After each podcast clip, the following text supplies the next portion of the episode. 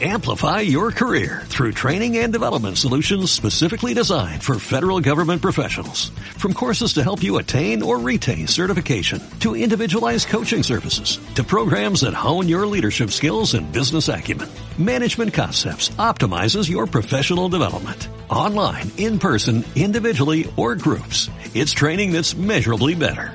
Learn more at managementconcepts.com. That's managementconcepts.com.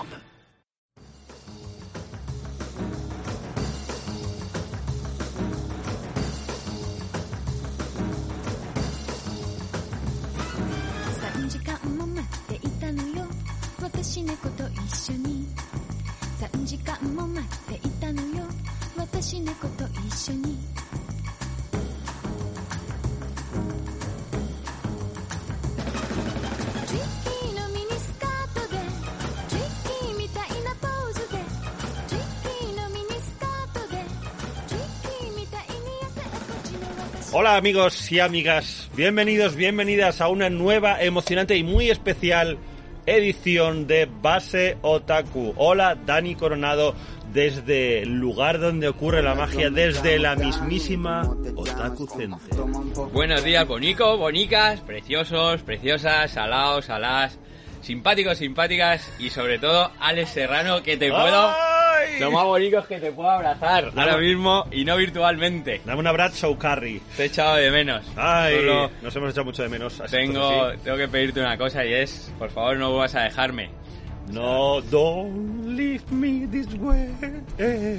Es, es, es decir que la experiencia de grabar solo está bien, Sí, pero... em, bueno, dejémoslo... Es, es, eh, eh, hay, hay, un, hay unos paralelismos con el tema del sexo que dicen, pues solo puedes arreglarte, pero, pero eh, es mejor eh, conocer gente. Bueno, pues la verdad es que sí, hemos estado, hemos estado separados y ha sido complicado, pero eh, hemos conseguido sacar adelante unos programas que considero, consideramos que han estado a la altura de lo que llevamos ofreciendo en Base Otaku desde hace casi cinco años. Y eh, hay que decir que, que estamos muy contentos con la recepción que han tenido estos capítulos eh, separados, eh, unipersonales, monodosis de. Dani. Bueno, es decir que, que a mí, es decir que el tuyo me reí muchísimo, o sea, el momento en el que eh, llamaste a toda nuestra generación a, a las armas, a todos Las esos, armas. todos esos que hemos sido adolescentes en el 95 y éramos grunge, Everybody. que nunca pensábamos que llegáramos a ver el siglo XXI, sí, Sí. lo conseguimos. No había esperanza, pero sobrevivimos. Kill your idols. Así Ahí. que Así sí. es. Y sí, la verdad es que el, yo creo que, bueno, el resultado, yo para mí, que como sabes no había grabado nunca solo y mucho menos montaje, fue un poco, un poco, estuvo guay, fue un poco caótico. Pero, pero salió bien el resultado. Y, a ver, yo sabes que yo soy muy quijilloso. Entonces, a mí, personalmente, le he visto mil, mil millones de fallos. Pero bueno, al final, lo importante también es a la gente le gusta. Eh, Está bien ser crítico, está bien hacer análisis, pero bueno, al final el veredicto que, que interesa siempre es el de nuestra audiencia y tenemos que decir que nuestros habituales y no tan habituales han respondido muy bien a este a estas entregas. Yo creo que Dani has hecho un trabajo has hecho un trabajo maravilloso, has, eh, te, te has currado unos programas muy interesantes con el reto que supone estar ahí sentado, pim pam, pim pam, y oye, yo te felicito y, bueno, y sinceramente estoy muy contento en lo particular de haber podido trabajar un, un retrotaku, que es algo que tenía bastantes ganas y también, eh, y esto lo hemos comentado, tenía muchas dudas, porque al final dices que, que o sea, yo soy un firme defensor de eh, de analizar el, el pasado y, y poner en, en valor cosas, las cosas que nos han llevado a eh, a ver cómo eh, hemos llegado a donde hemos llegado, porque es fundamental para aprender cómo es el manga en España hoy en día, saber cómo llegó el manga a España y cómo empezó. Yo, entonces, para mí eso es importante. Creo que también, bueno, también he tenido la suerte o la desgracia, según se mire, de, de haberlo vivido. Entonces, creo que es una cosa que hay que poner ahí. Pero no sabía muy bien si era algo que iba a interesar o si era un ejercicio pajero de nostalgia, etcétera. Y al final, eh, mira, sinceramente creo que, que ha ido bien porque la recepción, eh, el feedback ha sido muy bueno. Eh, a, a mí me ha alegrado mucho ver que gente pues eh, se interesaba por, por esos mangas, gente que, que los recordaba, gente también que decía, ostras, pues mira, esto me interesa, vamos a ver un poco mm, qué ha salido de todo esto. Y bueno, pues es una, ha sido una buena experiencia. Evidentemente, son programas que, que no son 100% base otaku, porque base otaku 100% son Dani Coronado y Alex Serrano. Pero cuando no lo puedes tener todo, es bueno tener algo. Está claro. A ver, una cosa que teníamos que teníamos clara es cuando este año, después de una reunión que tuvimos Alex y yo, y decidimos que íbamos a, después de muchos años, intentar Sí. eh, hacerlo bien, o no sea, no bien, pero sí intentar dar una, una regularidad, que era una cosa que nos faltaba. Además, en los últimos tiempos habíamos tenido muchísimos problemas. Sí. Y, y es- también es un poco, o sea, también es como nuestro momento de, de aunque durante toda la semana no sepamos el uno del otro, pues también es el momento en el que nos juntamos, Sí, eh, te charlamos, te pones al día, entonces ese lado está guay porque así lo recuperamos y lo tenemos todas las semanillas y si encima podemos grabar juntos muchísimo mejor. Y, y bueno, sí que es verdad que, que esto ha sido un poco de eh, otros años. En verano hemos dejado de grabar, pero era sobre todo por no perder, Claro. por no perder la comba. Cosas buenas, pues bueno, lo primero, yo en mi caso, pues me he quitado el miedo a grabar y sé que si en algún momento hay que grabar algo solos, pues se graba. Y además ya podemos ir probando cosillas.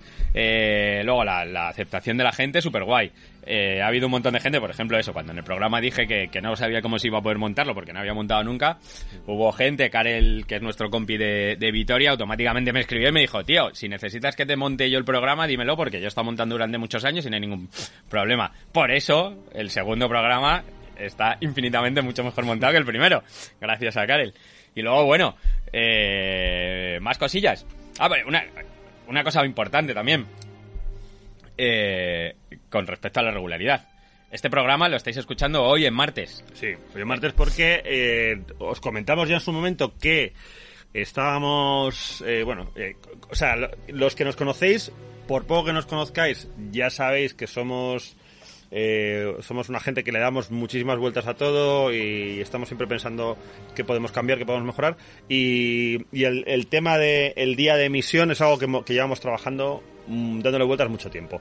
Y nos hemos decidido Vamos a probar... a, a probar con los martes. Vamos a probar el martes, porque realmente, bueno, eh, seguimos a muchos podcasts y hemos visto que la mayoría de los podcasts eh, publican martes, miércoles. Sí. Eh, tenemos un amiguete que está bastante metido en el tema de los podcasts y él nos recomendó hace tiempo que intentáramos grabar martes, miércoles. Sí. O sea, que lo intentáramos lanzar martes, miércoles.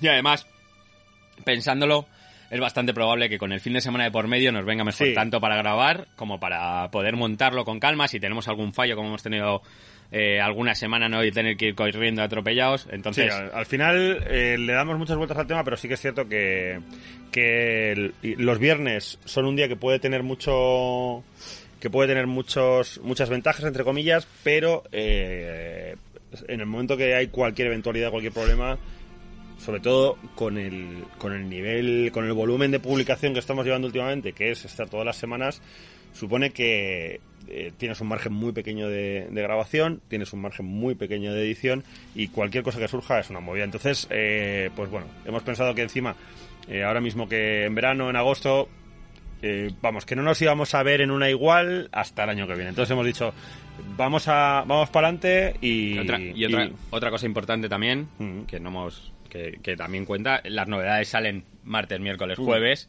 Entonces eso está guay porque también vamos a poder traer las novedades muchísimo más Claro. frescas que, que lo que lo estábamos en fin, trayendo. eh, es una es una prueba. Vamos a probar a ver cómo funciona. Y quiero decir, al final, bueno, ya sabéis que lo bueno que tiene esto es que el, el podcast está ahí colgado y que lo podéis escuchar cuando queráis. bueno, bueno, no, no voy a... eh, mira, eh, eh, no, no, no puedo, no puedo con la vida.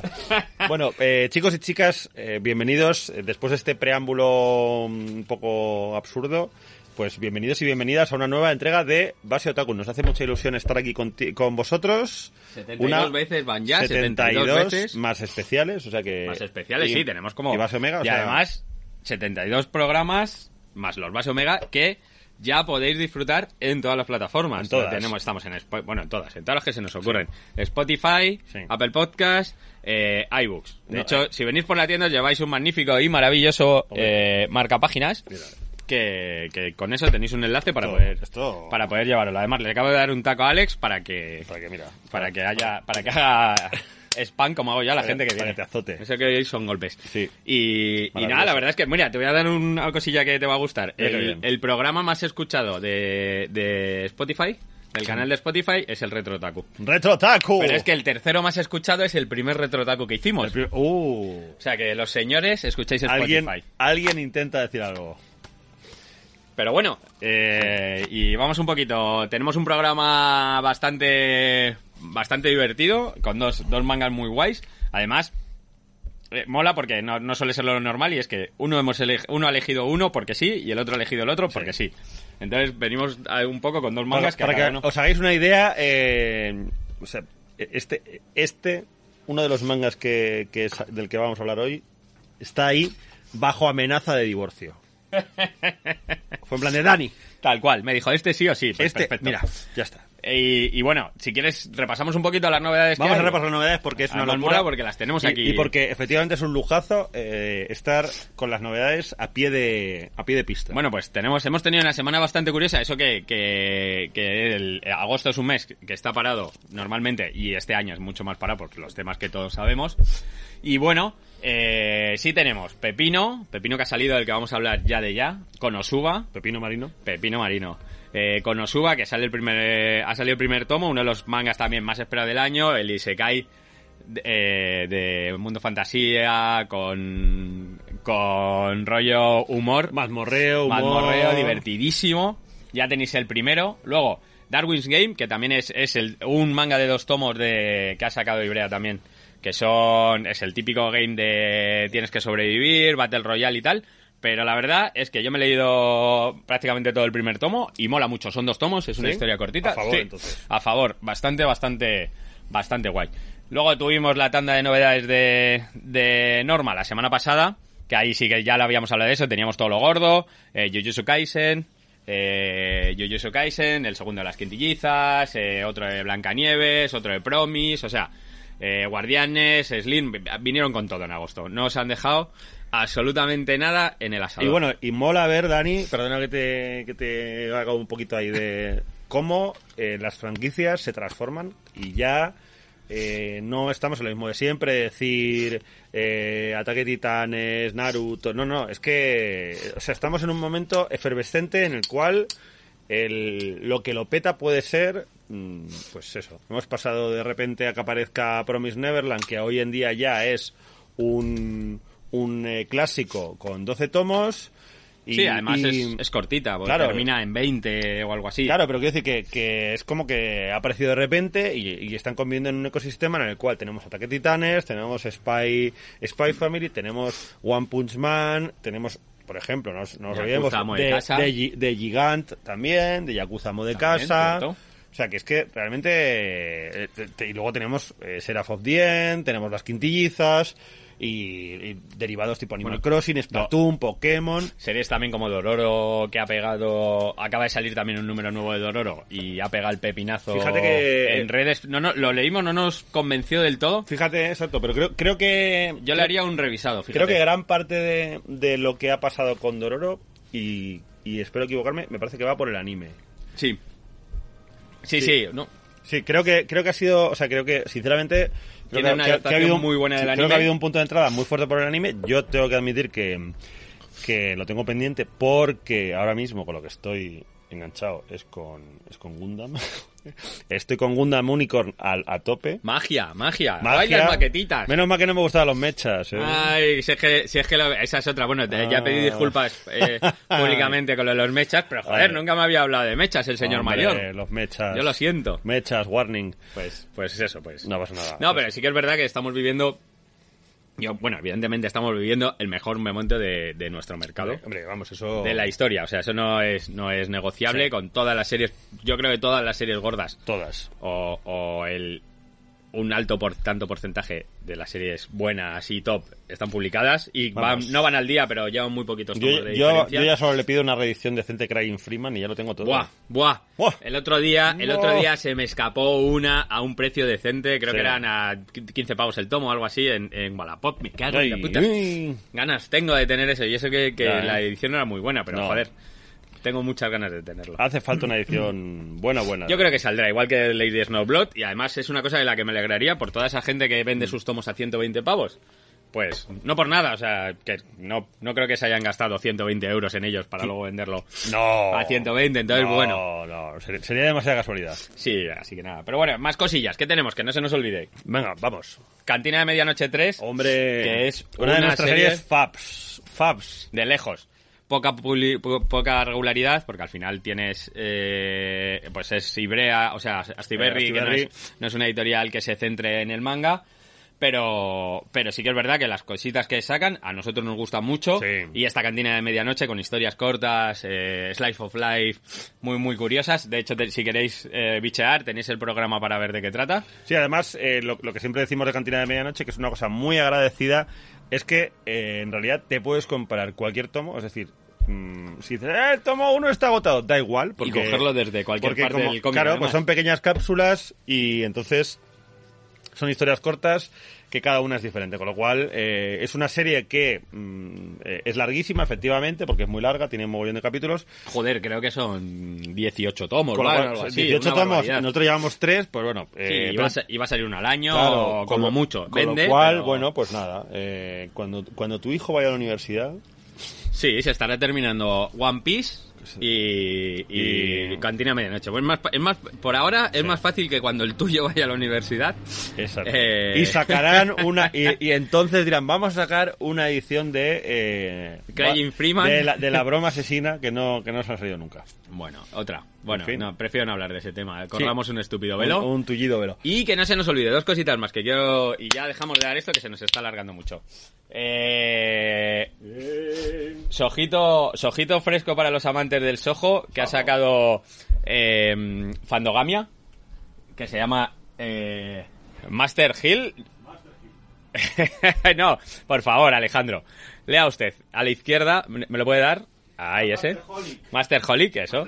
Master Holic, eh, sojo, sojo para las- los más románticos del lugar. Pues aquí tenéis una publicación de, de Fandogamia. He de decir que Al de Sojo se la cojo, así es. He de decir que, ¿Qué? para mi gusto, pues bueno, me ha decepcionado un poco, no, por, no porque sea malo, sino porque ya a Fandogamia le tengo, o sea, ya estoy esperando con muchas ganas, eh, con muchas ganas los tomos de Fandogamia y bueno, que salga una cosa así que se va un poco de su línea. Son, son unas pataliebres. Pero bueno. Y por cierto, eso me recuerda, gracias Fandogamia, porque han hecho para mí uno de los anuncios de sorpresa de- de- del, del año, o por lo menos de lo que queda de año ya, que me alegra, porque es que han licenciado eh, Gaikotsu eh, Shotenin Hoda-san, Que, dicho así, Tal pues cual. quizá no os llame mucho la atención, pero...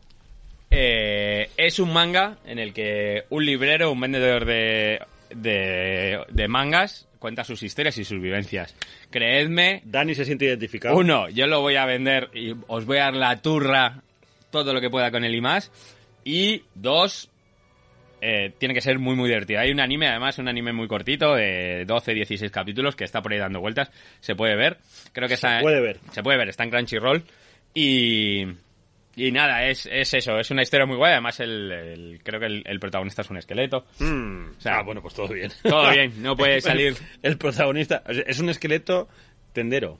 Tendero esqueleto. Que muchos de nosotros pues nos podríamos quedar aquí. Yo te digo que muchos clientes entran y nos ven en modo esqueleto y nos asustan. Hombre, te voy a Y pasan que- y, y no dan ni los buenos días. Bueno, Hola, hola. Yo hola. no, o sea, no quiero ser malo, pero bueno, el prototipo de tendero de tienda de cómics, esqueleto, esqueleto, precisamente. Ya estamos con los, con los chistes de... Eso, eso es eso es una imagen terrible que nos dio el de los Simpson y no es cierto. O sea, Bueno, de pues- hecho, de hecho he de decir que nuestra plantilla, tenemos una plantilla guapos. Joder. Vale. Venga. bueno, chicos. Y, y, lo- y la última noticia que vamos a dar, porque tampoco queremos tostaros mucho, No, es una noticia un poco más eh, escabrosa y chunga. Sí. Y es que eh, el manga Tage, que es eh, el manga, de hecho uno de los que teníamos pendientes para hablar, Pero no vamos a hablar. no vamos a hablar, eh, va de, de una chica que quiere ser actriz y demás. Está, era una de las series más vendidas de, de la, de la Sogakugan. Eh, era top en el Manga Plus, pues bueno, Nos da igual. nos da igual. Ha sido cancelada de forma inminente porque em, su guionista se ha visto envuelto en un delito un poco complicado, un poco escabroso, un poco chungo. Malamente. Y de hecho ha sido retirada eh, de, de Japón. Eh, yo no sé si la va a continuar Ibrea aquí en España, pero nosotros hemos estado hablando y es bastante posible que tampoco la vendamos.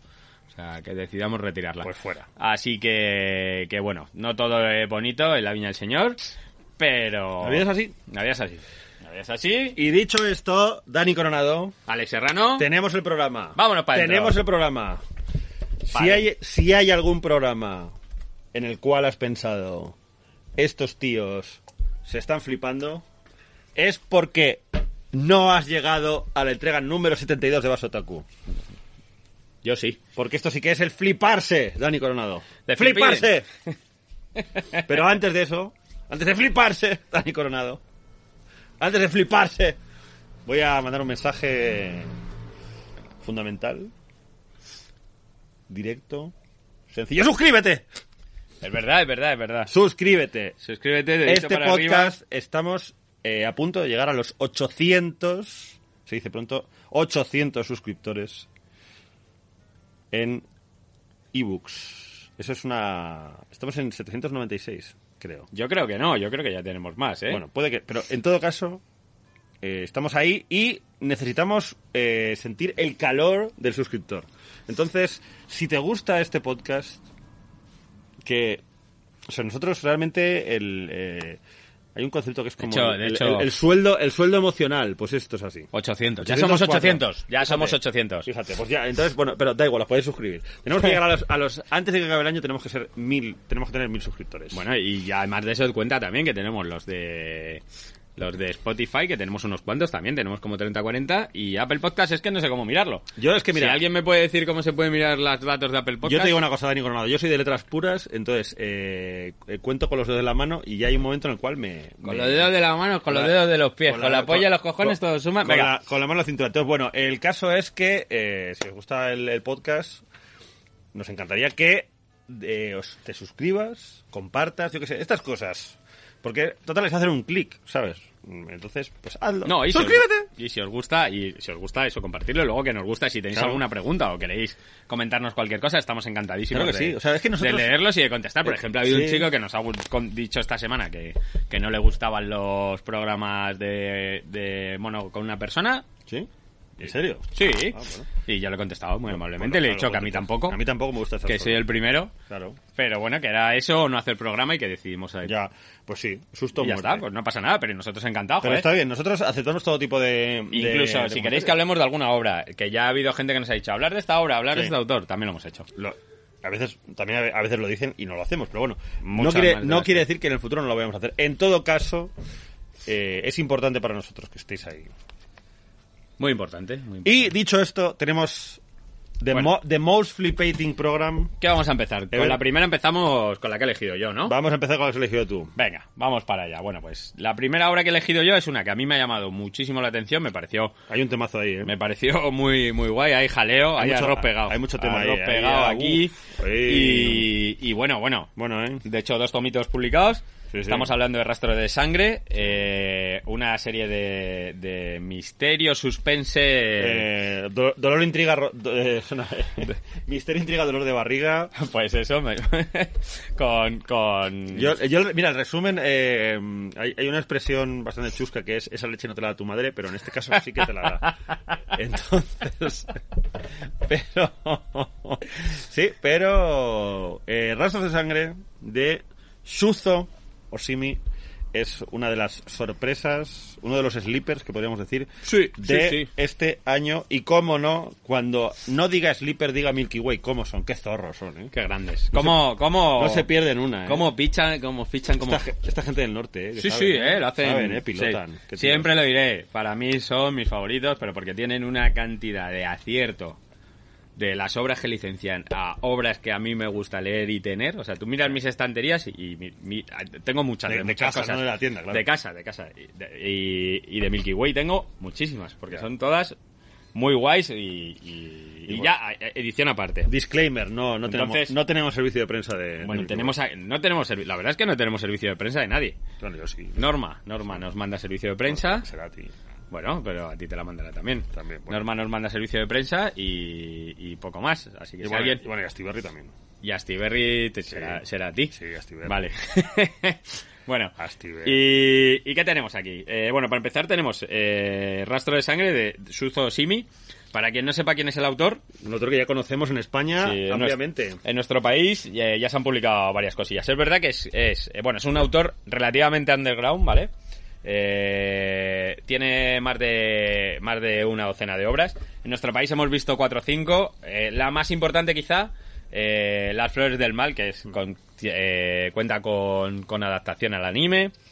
Y, Y luego también nos olvidamos de Cibercafé a la deriva. Cibercafé a la deriva, que además fue eh, una de las primeras que, que publicó eh, Milky Way. De hecho, si no me equivoco, eh, Milky Way no debe de haber vendido mucho del aula de la deriva. Esta no le debió ir muy es bien. Que, eh, es que claro, hay, hay una confusión porque salió Aula a la deriva. Eh, y luego Cibercafé, está Cibercafé a la deriva. Que es más o menos sí, que el mismo es- rollo, ¿eh? Es un poco parecido porque eh, Aula a la deriva, creo recordar que lo sacó en su momento Ponenmon. Sí, era una edición de Ponemon que, edición es, de Ponemon, que es de un mes, que, que, hablamos... que es de Tetsuo Umed. que hablamos de él hace y tres semanillas. Y así a lo zorro llega a los de Milky Way y sacan Cibercafé a la deriva. Aunque hay que decir que la traducción del original, que es Drifting Net Café, sé- sí que es verdad que es a la deriva. Sí, eso sí. Ahí O no sea, que puedes decir- hacer nada. Hombre, Que lo hizo Suzo Zami. o Suzo... bien. Suzo Osimi. Sí. El caso es que, eh, sí, eh, Cibercafé a la deriva, publicado por eh, Milky Way. Es una de, una de las primeras eh, referencias que tiene la... A ver, yo creo que... no eh, fue un exitazo, ¿no? No, y las flores del mal eh, creo que ha estado mucho por de- muy por debajo. O sea, esto siempre, eh, cuando yo hablo de estos datos, que parece que hablo muy categóricamente, eh, Hombre, eso siempre, más. Pero, pero siempre hablo desde mi experiencia de datos y ventas en la tienda. Mira, Al final nosotros eh, tenemos mucho manga, tenemos muchísimo movimiento de venta y considero que, que lo que pasa en la tienda es muy parecido a lo que pasa en el mercado. Bueno, yo, yo sinceramente, desde- una posición más independiente, tengo que decir que eh, yo confío plenamente porque eh, o sea, creo que hay muy poca duda del del volumen que tenéis aquí en la tienda. Creo que eh, es muy poco discutible el hecho de que Otaku es, desde luego, la tienda de manga más importante de Madrid, muy posiblemente la más importante de España, sobre todo independiente, que no está mm, respaldada por una editorial. Entonces yo creo que evidentemente una, co- Todavía. una cosa o dos, todavía, una cosa o dos, eh, sabéis. Entonces creo que, que eso te da un know-how suficiente para saber un poco cómo funciona la cosa, que luego evidentemente siempre hay específicos. A ver, yo, yo pero, esto- pero sí, está claro que Las Flores del Mal no fue un, Yo hay, un hit. yo hay un juego que me gusta hacer mucho eh, y es cuando me siento con, con editores, pero que ya me siento a tomar birras y tal, ya es un rollo distendido, que por suerte tengo muy buena relación con muchos. Eh, ya le empiezas a poder tirar un poco de la lengua y es el típico de vamos a eh, esta con esta habéis pinchado ¿a que sí y siempre las primeras veces empiezan reticentes con no, bueno, va haciendo sus números, además es un clásico, todos te responden lo mismo. Pero ya cuando llevas un rato, ya le dices, venga, vamos a hacer una cosa. Yo te voy a decir los que sí y los que no. Y entonces le empiezas a decir cosas que sí, cosas que no. Ya cuando llevas un rato te dices, joder, ya, te- sí, bueno, este es verdad que no. Entonces, yo creo que, que Suzo Osimi, pues eh, pasa, pasa un poco eso, que es un autor eh, que tiene nombre, tiene, tiene bastantes obras, además se mueve muy bien en el, en el género de...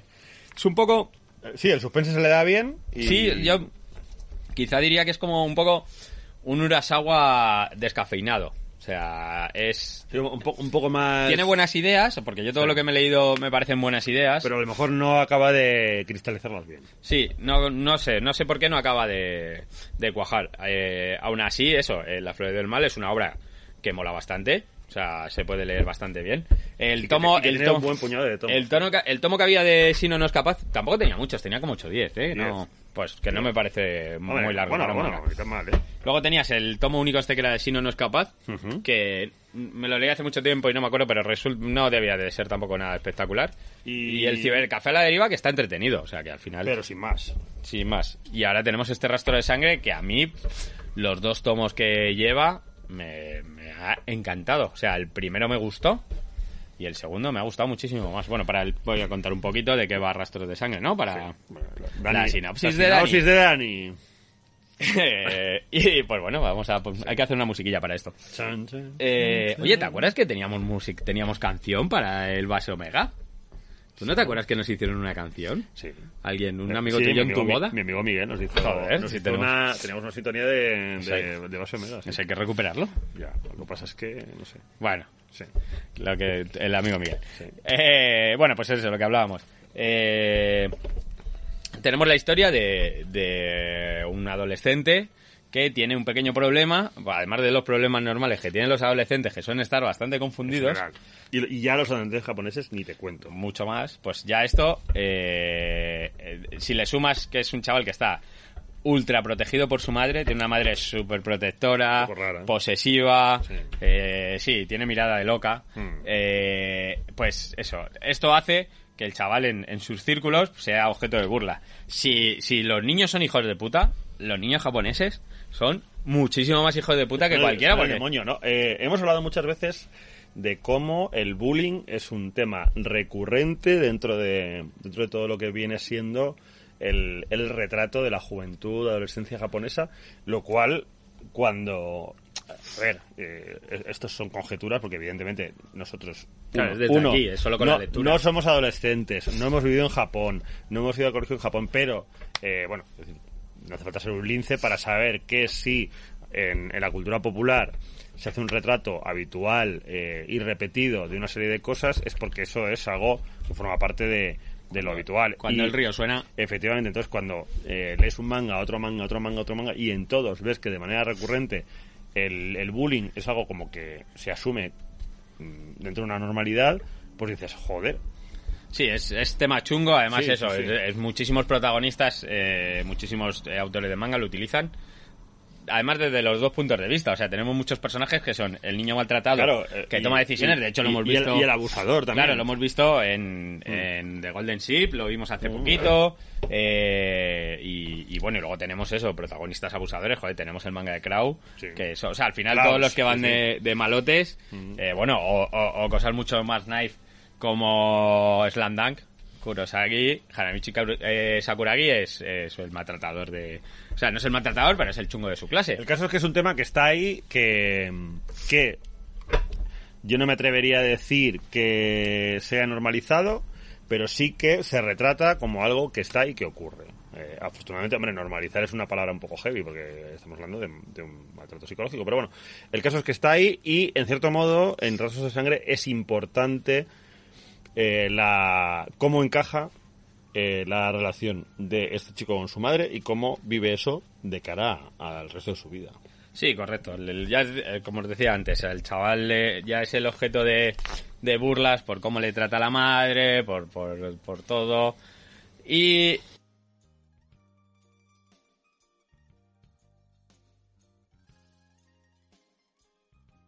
El caso es que em, eh, Sunzo Oshimi, a lo largo de este, de este rastro de sangre, consigue algo que em, es, bastante, es muy interesante y es que no desarrolla muchas ideas porque no, o sea, es, es un manga que no tiene muchísimas subtramas, no tiene mucho, o sea, no tiene ni muchos personajes, ni muchas subtramas, ni muchas líneas argumentales, pero eh, él consigue avanzar a lo largo de toda la historia, de una historia, no nos engañemos, Dani, bastante sencilla, porque en el fondo Sí. la idea es muy básica y muy fundamental, pero la lleva adelante con un ritmo muy pausado, muy a su rollo, pero lo hace muy bien porque sabe gestionar, porque al final, mira, el eh, Rastros de Sangre, que es? Es una historia de suspense.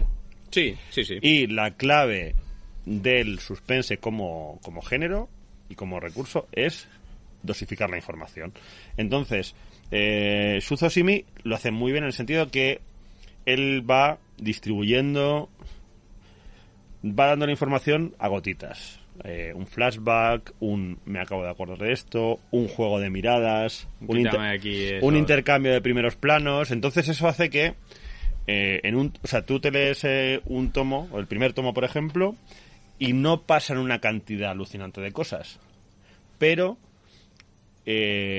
como contrapartida, tienes mucha información sobre, la, sobre cómo es el protagonista. Sí. Sobre la relación que tiene con su madre, sobre mm, qué cosas le incomodan. O sea, sí que sabe vestir muy bien la historia, pese a que no sea una historia especialmente rica ni especialmente, digamos, eh, súper variada, ¿no? Además, ¿no te pasa a ti? O sea, a mí creo que hace una cosa muy, muy bien, que también lo hacía en Las Flores del Mal, eh, que es... eh, tienes... O sea, el, el halo de, de, de suspense, de, de cosa chunga, la tienes ahí. O sea, tú en todo momento... Sabes que va- sabes que va a pasar. Sabes que va a pasar algo con la madre. Claro, pero, con- pero esa es una, esa es otra de las claves del suspense. Sí, que, es, pues- que es sabes que va a pasar, pero no sabes cuánto ni qué, cuándo ni qué. Y ese es el rollo. O sea, porque al final yo creo que cual, o sea, es como cuando tú ves una película de asesinos en serie, dices, a ver, aquí van a matar a alguien. Eso, de hecho, si tú es o sea, ver música. Claro, imagínate que vas a ver una película de asesinos en serie y no matan a nadie. Y dices, mal. O sea, mis expectativas por los suelos. El tema es que tú sabes que van a matar a alguien, pero no sabes ni cuándo ni cómo. Y eso es lo que hace que la película tenga su rollo. Pues yo creo que Rostro de Sangre tiene ese, tiene ese punto. Tú, desde el primer momento, te queda claro que es en plan de, joder, aquí hay algo... ¿Quieres dejar la impresora ya? Sí, sí, yo doy solo. Eh, aquí hay algo que no, ¿sabes? Aquí hay algo que no encaja, aquí hay algo que, ¿no? Que tienes ahí ese rollito de, ay, ay, estoy un poco inquieto, hay algo que me, que me da repelús, pero no sabes exactamente qué. O sea, sabes que hay algo que está ahí, que va a ocurrir, Sí, sí, sí. y esa pues- tensión está muy, está muy bien trabajada para mi gusto. Bueno, ¿qué más tenemos? Eh, el dibujo. El dibujo es una dibujo. cosa también bastante importante. Sí. Eh, Sí, el dibujo hay una, hay una característica fundamental que es eh, las tintas. Normalmente estamos acostumbrados a ver mucha... Más que tinta es el sombreado, ¿no? Yo creo. Porque tintas tampoco utiliza mucho. es más sombreado Eh, que... Sí, bueno, el, el- el tema es que estamos acostumbrados a ver cómo se entinta o se sombrea con, con bloques o con mancha más sólida y eh, en este caso eh, está hecho como todo a, a línea, ¿no? Digo, como si fuese a rotring. Es una cosa muy curiosa porque, mm, porque normalmente eh, pues eh, estamos acostumbrados a que cuando alguien en tinta así como a, a raya, ¿no? Como co- a raya de tinta de Rotring siempre era, pues eso, el típico chaval de tu colegio que dibujaba bien y Con boli, y, con boli y luego entintaba con un Rotring y hacía todas las rayas y, y era en plan y quedaba un poco amateur. Pero en este caso, pues hay que decir que, que funciona. O sea que ¿Sabes es- a quién, a quién he visto yo hacer esto muy bien, tío? ¿A? A Cerditos de Guinea, que hemos hablado muchas veces Mm. de él. Él lo hace con tinta fino, fino, además. Pero bueno, Claro. sí es verdad que, que... O sea, sí que a mí me parece que, por lo general, los dibujos son bastante... O sea, las- se centra mucho y utiliza mucho lo que son las, primeros planos de las Mm. caras para... Sí. Para... para eh, enseñar, yo creo que situaciones o... o o circunstancias de Sí, a ver, es- sentimientos de los tiene, personajes. tiene sentido además porque, porque es una obra en la cual en realidad hay, o sea, hay diálogo, pero no hay tanto diálogo y sí que en determinados momentos es importante ver las reacciones de los personajes, ¿no? Cómo, eh, o sea, el, creo que hay pocos mangas en los cuales así que, que recuerde, eh, recientes, en los cuales el, el momento acción-reacción, como el hecho de que un personaje se acerque a otro y la reacción de ese otro personaje te da una información que te va a servir para entender lo que va a pasar después. En este manga es así. Entonces, por eso hay un momento en el cual sí que hay mucho, hay mucho plano corto, hay mucho primer plano, hay mucho, hay mucha reacción visual. Lo cual no quiere decir que luego, pues efectivamente, el, el entorno o, o lo- o los fondos tengan una parte de interés y de, y de su papel, ¿no? Sobre todo conforme se desarrolla el avance del primer tomo. Pero sí que sí que tiene una justificación, o sea, así como nosotros somos mm, muy aficionados a denunciar ese culo gordismo que hace que muchos, autores pues eh, sean un poco casuals con el, con el uso de fondos. En este caso no, no es tanto una dejadez, sino una opción o una decisión eh, personal de decir, no, mira, es que mm, aquí narrativamente a mí me interesa que mm, se vea qué cara pone un personaje cuando pasa esto, qué cara pone un personaje cuando pasa lo otro. Entonces yo eso me parece que está... Me parece que, que es... Que por una parte la apuesta gráfica, el tema de esas tintas que sobre el papel no son lo que a lo mejor identificas con, con un rollo bien, sino, eh, o sea, darle un, darle un punto tan profesional a una solución que en principio asocias con algo más amateur me parece muy interesante y luego creo que, que para que se entienda bien y es importantísimo para, para entrar en este manga o no la relación entre el chico y, y su madre ese lenguaje de Sí, plano, plano, plano, planos, miradas, es, eh, sensaciones, sorpresas. Es, es importantísimo y, y me parece que lo, que lo hace de una manera magistral, sinceramente. Sí, sí, sí. Además creo que, que expresa muy bien el desconcierto de muchos personajes en muchas situaciones. O sea, lo utiliza mucho, es verdad que Sí. es un recurso que utiliza mucho él. De él, a lo mejor te desconcierta, o sea, está más desconcertado el, per- el per- el personaje de la escena que tú mismo. Sí. Y eso eh, yo creo que lo utiliza muchísimo más y creo que, que- que es lo que hace que te va moviendo por la obra, pero lo utiliza muy muy bien y te tiene dentro de la obra en todo Mm. momento. De hecho, ya tenemos el segundo tomo, el segundo tomo igual, sigue un poco por el mismo camino, te cuenta un poquito más de los personajes, eh, perdón, te cuenta prácticamente nada y te vuelve a dejar con un cliffhanger gigante Ay. al final. Pero es que tiene que ser así. Sí, sí, sí, o sea, ya te digo que es una cosa que hemos visto muchas veces y, y- y lo hace muy bien. Entonces, bueno, es una obra que lleva eh, ocho tomos ahora mismo, está abierta. No sé tampoco hasta cuánto pueden, pueden durar esto. Fíjate, me recuerda mucho eh, a My Home Hero, es un poco rollo, un poco ese estilo, Sí. eh, que es eh, una premisa un poco clara y sencilla desde el principio, y le van dando vueltas y van liándolo, y, el, y los protagonistas van un poco saliendo al paso de las situaciones. Y bueno, pues My Home Hero lo mismo, lleva 10, 11, 12 tomos. Eh, cuando lleguemos allí no lo sé, no sé si seguiré leyéndola, si Yo- seguirá, si perderá interés o no, pero bueno, al principio por lo menos son series que, que de inicio está guay, es una propuesta molona, engancha, si os gusta el suspense mola mucho, entonces, Yo tengo que decirte que valoro muy positivamente eh, ese... Que bueno, no tiene por qué ser así, pero yo lo, lo identifico como sinceridad. Porque estamos tan acostumbrados a ver series que que tú que dices es que esto esto lo podrías haber solucionado en cinco tomos menos sí, eso es verdad. o porque al final metes subtramas, porque al final eh, estás vistiendo mm, una serie con una serie de, de, ¿no? de añadidos, de, de grasita exterior, que vale, que muy bien, que, que no alimenta, pero que da saborcito. Entonces, yo creo que, que Osimi lo hace muy bien en el sentido de que él va muy directo.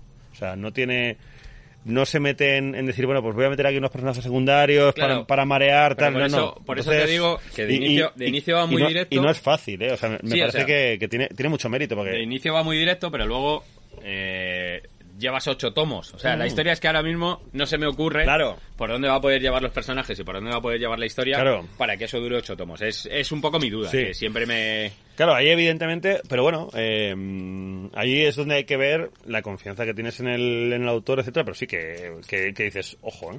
Hombre, yo sinceramente creo que me, me cuesta mucho eh, una serie como esta que se vaya más allá de los 10 tomos. Me parecería que sería, uff, No sé, la verdad es que ya te digo, como, como nosotros, o sea, como yo no sigo tampoco Claro. las series a nivel, cuando salen en Japón y demás, eh, no sé por dónde va, pero, pero bueno. Mm. Yo, aún así, lo he dicho, lo he leído hasta ahora, me parece bueno, guay. y me además, Dani, una serie que, que está funcionando muy bien. Sí, sí, la verdad es que se ha vendido muy bien aquí. Eh, en Japón eh, creo que había tenido eh, un disparo de ventas en, en el volumen 5 o 6 o algo así. O sea que, que hasta ahí por lo menos tendremos el momento álgido de, de la serie. Y creo además que está nominada para algún premio. Así que, que sí, sí. O sea, ya te digo que probablemente...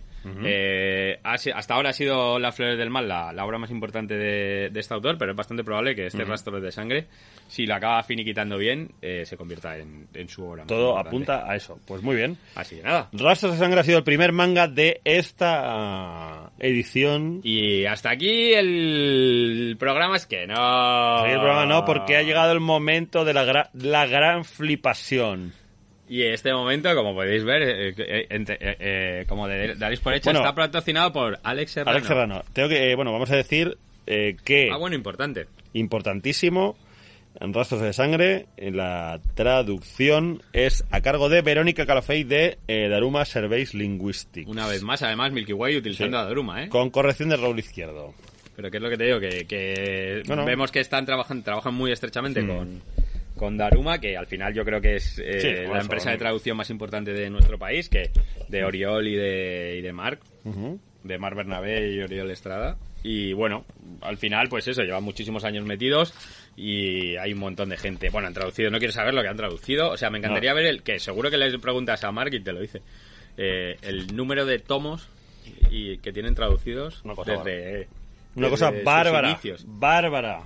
Pero Bárbara, Bárbara sí que es. Bárbara Rey. Bárbara es la historia. Sí. Baba. Bárbara. Bárbara es la historia que viene ahora y Baba es su dibujante. Eh, Yasuji Baba es el responsable del, de la serie manga más flipada de, o sea, desde luego de 2020, posiblemente, y, y estamos hablando de un 2020 Está ahí a la par. en, el, en el que ha habido una pandemia tal, no pues te lo compro con Yakuza Amo de casa. Está ahí ahí. Ahí, ahí. No, a ver, Yakuza, la misma liga. No, Yakuza Ama de Casa es, eh, es la serie más pataliebre de 2020, pero en todo lo que tiene que ver con lo hiperbólico, con el, con el despiporre, con el descacharre y con el fliparse, nada, repito, nada se acerca a The Raiden King de Yasuji Baba, que es un auténtico... O sea, es una mezcla entre despropósito, eh, flipada, genialidad. De nuevo, es o sea, es uno, o sea, uno de mis grandes eh, estandartes, y, y me hago muy pesado con esto, es decir, cómo los japoneses son capaces de conseguir no solo hacer un manga, sino hacer un manga de éxito con una idea completamente chiflada. Pues me quedo corto con lo que ocurre en King. O sea, es decir, todo lo... O sea, no hay... Eh, sí, la verdad es que Es- eh, o sea- el, el argumento, o sea, el Es argumento como- es loco, pero es que encima es un isekai, ¿vale? Bueno, para todos aquellos que no sepáis lo que es un isekai, para empezar es, a día de hoy yo diría que es el género más, más famoso, el, el que más éxito tiene, ¿vale? Y es gente que muere y se reencarna en un mundo cualquiera eh, en el que pasan cosas distinto, o sea, hay de todos tipos. Eh, hay- hemos visto varios, por ejemplo, el de, Sí, sí, el sí. de aquellos que me convertí en un slime, por ejemplo, eh, El- el, de la araña que tú no quieres el traer, pero gusta. el de la, el de Panzer no sé cuantitos, de esta chica que estaba, eh, que se iba como una especie de Segunda Guerra Qué Mundial. difícil mística. es ligar en una Qué difícil es mazmorra. ligar en una. O sea, hay muchos. De hecho, de hecho es más. uno de los programas especiales que tenemos preparado es el de el de los isekais. Sí, que el programa se va a llamar y se cae y se cae lo que hiciste el último verano. Perfecto. Compro, compro. Bueno, pues eso. eh, esto es un isekai. Bueno, ¿qué tenemos? Tenemos, os voy a contar un poquito de, de lo que nos cuenta, de lo que nos propone Yasushi Baba. ¿Vale? Eh, tenemos a Alexander Purchinov. Ah, Vaya, a lo mejor a alguien le ha sonado este nombre, pero cualquier parecido con la realidad es, cierto. el presidente de, De- de Prusia. De Prusia, eh, que es una, una provincia que limítrofe con varios reinos en los los que siempre está en guerra. Hmm. Pues bueno, el, el Purchinov este es, es una máquina de dar tollinas. Y que tiene una, Tiene una, pequeña obsesión, obsesión barra afición que es montar cosas. montar cosas. Mo- Pero montar sobre cosas. Sí, eso, eso es muy O sea, no- importante, o sea, montar no- sobre O cosas. sea, no montar gumplas, por ejemplo. ¿no? Es montar sobre gumplas, por ejemplo. Montar eh, O- caballos, cohetes. Calabaza, aviones, una calabaza. Él, monta- todo. él ha montado sobre una calabaza. Entonces, llega un momento en el que en su mundo ya no le queda nada que montar. Nada. Nada que montar. Entonces, bueno, está un poco aburrido, el tedio le, le puede. Pero aquí viene la segunda oportunidad que te da el destino siempre, Que que es. Le matan de una forma un poco ridícula. Además, es muy divertida la forma en la que muere. Y, y los motivos por los cuales. Y. Se, se revive en, en un mundo nadie de sabe fantasía, cómo. no se eh, sabe cómo. Un mundo ideal. Un mundo en que tú y yo... No. Bueno, no. Bueno, Y entonces, en este mundo de fantasía, pues, ¿qué es lo que tiene? Eh, Además de tener que luchar una guerra, de librar una guerra nueva y demás, ¿qué es lo que tiene este un mundo? montón de gente a la que montar. Gente y cosas nuevas. Cosas nuevas. Cosas gente, nuevas. gente por- Animales.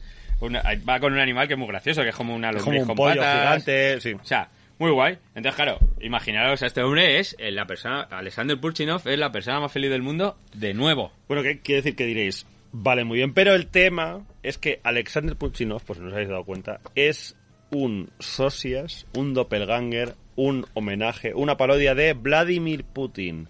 Hay un, si os acordáis de, de- hay un meme que es Vladimir Putin montado sobre un oso. También sale. Y en realidad, y luego hay un montón de fotos de verdad de Vladimir Putin eh, con el pecho descubierto montando a caballo. Pues el personaje es Vladimir Putin. Montando sobre el oso. No, es el Vladimir Putin que camiseta. monta el oso. Entonces es una cosa, eh, o sea, ya de por sí es alucinante. Pero claro, cuando Vladimir Putin Deja de montar. entra en un mundo de fantasías tipo dragones y mazmorras, porque es así, y se le abre un nuevo universo de animales místicos sobre los que montar, esto se convierte en algo que es una locura, amigos. Es, es, eh, Gripación. o sea, Es la de- gripación. o sea, desafía La felicidad. desafía todo, eh, o sea, todo, cualquier tipo de explicación eh, razonable y racional la desafía. Porque dentro de toda esta chifladura absurda que es que un señor como Yasuji Baba diga, porque además es que eh, el tema de Yasuji es que no es la primera vez que parodia a Vladimir Putin en un manga, ya le ha ocurrido antes. Ah, sí, eso En no Coliseum. Ah, no lo Eh, sabía. sí, en. Coliseum parodia tanto a Vladimir Putin como a, yo- a, Clinton. O sea que es una cosa increíble, a Bill Clinton. Eh, ya es un campo de pruebas y aquí ya se desmelena. Entonces es una cosa que Vladimir Putin sin camiseta montando cosas tal y luego, pero es que luego se traslada a un mundo absurdo con dos chavalas que son como dos personajes de nivel bajo de, de un juego de rol de mazmorreo todo eso. Pero es que esos componentes completamente absurdos, chalaos, mm, despiporrantes, Encajan muy bien. encajan muy bien y consiguen que sea un manga. Es, un buen manga, Dios mío. Bueno, además, luego. Dios una- mío, es un buen manga. Una, una de las cosas muy, para mí, uno de los puntos fuertes de tanto de Yasushi y Baba como, como de, de este manga. eh, este tío está especializado en artes marciales, ¿vale? Claro. De hecho, si tú ves su obra, eh, el tío todo lo que tiene eh, son Spokon. Es- Y, y todos eh, relacionados con. Bueno, Spokon también, para el que no sepa lo que es un Spokon, es un manga que se centra. Su historia se centra, gira en torno a un deporte. Pues todos los. eh, casi todos. O sea, todas las obras que tienen publicadas. Desde luego, la más larga. Y, y la más larga, la más importante que tiene, que es eh, Karate Sukoshi Kohinata Mihoru, que son O sea, lo- 50 tomazos. Lo que me Ojo, encanta de ¿eh? esto es que le preguntas a Dani qué ha comido ayer y no se acuerda. Pero le, ahora de repente te dice, "Karate. Te y puedo bueno. decir que tiene uno de, de, de- de karate y ya está. Pero bueno, que eso, que al final es, es un tipo que, que está muy especializado en lo que es el manga de acción. Sí, y la verdad es que las, las páginas de, o sea, las luchas y tal, las hace muy bien. Sí, y luego, Es muy y entretenido. luego mira que es un, es un tío que lo ves y parece pues el, tío- el típico señor normal que hace su paella los domingos, tal, pero luego, claro, Falla Loz. está, chi- está chiflado, mira, no, no me digas. Pues, Sí, sí, sí. Salgo a correr con los amigos. Está fuerte, eh, eh. está bien, ¿sabes? Sí, tiene pinta de que le gustan los... Sí, pero mira. Yo ahí... Mola, la, es verdad que la portada de Colosseum mola, mola muchísimo. Los de sí. son muy guays, sí, pero- Y, y, bueno, ¿qué más contamos de este chico? Un, un dato para mí muy importante, que es, es nació en el- los 80, o sea, nació en el 80, en noviembre, o sea, el tío es Sagitario, no puede ser... No hay, no hay nada mejor en este mundo que ser Sagitario. Yo, eso, Y sinceramente... además haber nacido en el 80, o sea, este tío lo tiene todo para triunfar. Todo lo bueno. Y, y bueno, al final eso es. Eh, es. Es una obra que yo creo que es muy divertida. También, eh, un poco lo que hablábamos antes. Muy sorprendente. Yo, mira, te voy a decir... A, a ver hasta dónde se estira esto. Bueno, yo veo que esto, el, o sea, que pu- puede ir hasta donde quiera. Este, este Sí, pero, pero hasta dónde no te cansa. Es el problema. O sea, por ejemplo, es un poco lo que nos pasaba. ¿Te acuerdas cuando hablamos de dragones y mazmorras? Ya. Que de inicio nos gustaba mucho. Eh, ya, pero sí, pero, Pero, mira, pero no, o sea, está bien porque a partir del quinto o sexto tomo sí. cambia la historia y entonces ya empieza a bajar otros niveles, empieza otra, otro un poco otra Mm, historia, pero vale. al final no deja de ser todo el rato lo mismo. Vale, yo te lo compro, pero eh, la diferencia que hay eh, con este Raiden King es que yo creo que es, o sea, por definición es mucho menos fórmula, porque Raiden King precisamente empieza siendo una cosa, a mitad de tomo se convierte en algo distinto, entonces eso te permite que en realidad eh, tienes una, un cheque en blanco para hacer lo que te salga de los puede huevos. ser, puede ser. Entonces, en un momento determinado, eh, o sea, puede meter una invasión zombie. eh, claro, o sea, puede hacer lo que le dé la gana. O sea, eh, entonces, bueno, de hecho, mira, cheque en blanco, que esto es, es una cosa que también a mí me... Lo me tiene, llama- me- sí, o sea, hay una cosa que me llama mucho la atención y es, eh, yo cuando he hablado con algunos amiguetes, eh, editores, una de las cosas que han coincidido varios es que eh, a los japoneses no les gusta que haya... eh, o sea, no, no hacen parodias, y mucho Ya. menos parodias de personajes públicos. Eh, ni, o sea, ni siquiera, a ver, para que hagáis, hagáis una idea, o sea, ha habido editoriales eh, que en nuestro país publicaban parodias de series o de películas famosas que han ido a pedir licencias y les se las no han negado ya. porque en el catálogo eh, tenían... ya, pero bueno, yo creo que- Entonces, ¿Cuál es la historia? Que, que- o sea, sí que es verdad que es algo que se ve muchísimo en Sí. los doujinshis, Hmm. que es lo que hablamos el otro día. Los doujinshis al final viene a ser algo así como un fanzine. Sí. Lo que pasa que en Japón sí que es verdad que son es, están mucho más profesionalizados. Pero claro, tiene, o sea, No es, no es tan amateur como aquí, pero bueno, no es tan amateur simplemente porque tiene un montón de gente que la sigue. Claro, y- y- gente que vive solo de gente eso. que vive haciendo jinsis, son superventas, o sea, que decir, son un ecosistema Y luego hay doujinshis que valen. alternativo, claro. Hay doujinshis que son para los coleccionistas una barbaridad. Claro, a ver, quiero decir, en, eh, a ver, es un poco, o sea, en, en España el tema es que tenemos editoriales que en realidad mm, o sea, son editoriales pero no son del todo profesionales. Y estos días hemos tenido por ahí una polémica con una cierta portada Ah, y, una, verdad, y una serie editorial que ha demostrado que hay gente que saca cómics pero que en realidad no es que sean profesionales. Y en Japón pasa al revés. O sea, que en Japón hay un ecosistema de fanzines que en realidad venden mucho y que hay gente que vive de eso, pero mm, en realidad no son editoriales. Entonces hay una diferencia un poco... Sí, Pero claro, es que... es es un, que- yo creo que el- también el eh, Es que Japón es muy... Es, es, Sí, eh, bueno, y es, es todo único. muchísimo más. Hay el, Claro. el, el festival este que hacen de dos Sí, veces al año, el la, Comiquet. que hacen dos veces al año solo de doujinshis. O sea, es una barbaridad la gente que se congrega ahí. O sea, no, no hay feria en Europa. Y os digo que no hay feria en Europa. Eh, quizá la de Luca de, puede estar a la par de, de visitantes, pero no creo que haya en España, ningú- o sea, en España, en Europa, ninguna que se acerque. Ni siquiera la, la Japan Expo de, Pero bueno, hay que tener en cuenta... que es una locura. Hay que tener en cuenta varios factores, que es que, bueno, eh, Rusia y Japón tradicionalmente siempre han sido enemigos. Sí, Eh, sí, entonces, bueno, supongo que hay un poquito más... Hay un poquito más de manga... A ver, eh, dudo Nunca mucho... mejor dicho. Claro, Manga ancha. A ver, eh, me imagino que, que si este manga fuese protagonizado por una parodia del emperador de Japón... mm, Sería otra historia, claro. O de... Pero bueno. Pero mira, oye...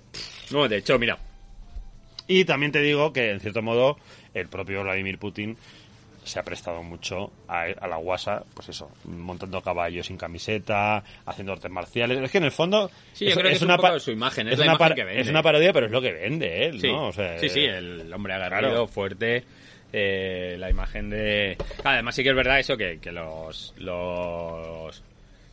Los japoneses llevan en guerra con los rusos desde prácticamente principios del bueno, siglo y, XX. Y también hay que decir que realmente. eh, yo creo que más que una parodia, parodia. Simplemente utiliza la imagen Lo- del sí, o sea, toma una serie de, de elementos clave reconocibles y luego lo lleva a un terreno, ¿sabes? Que es una puta locura. Entonces, vale.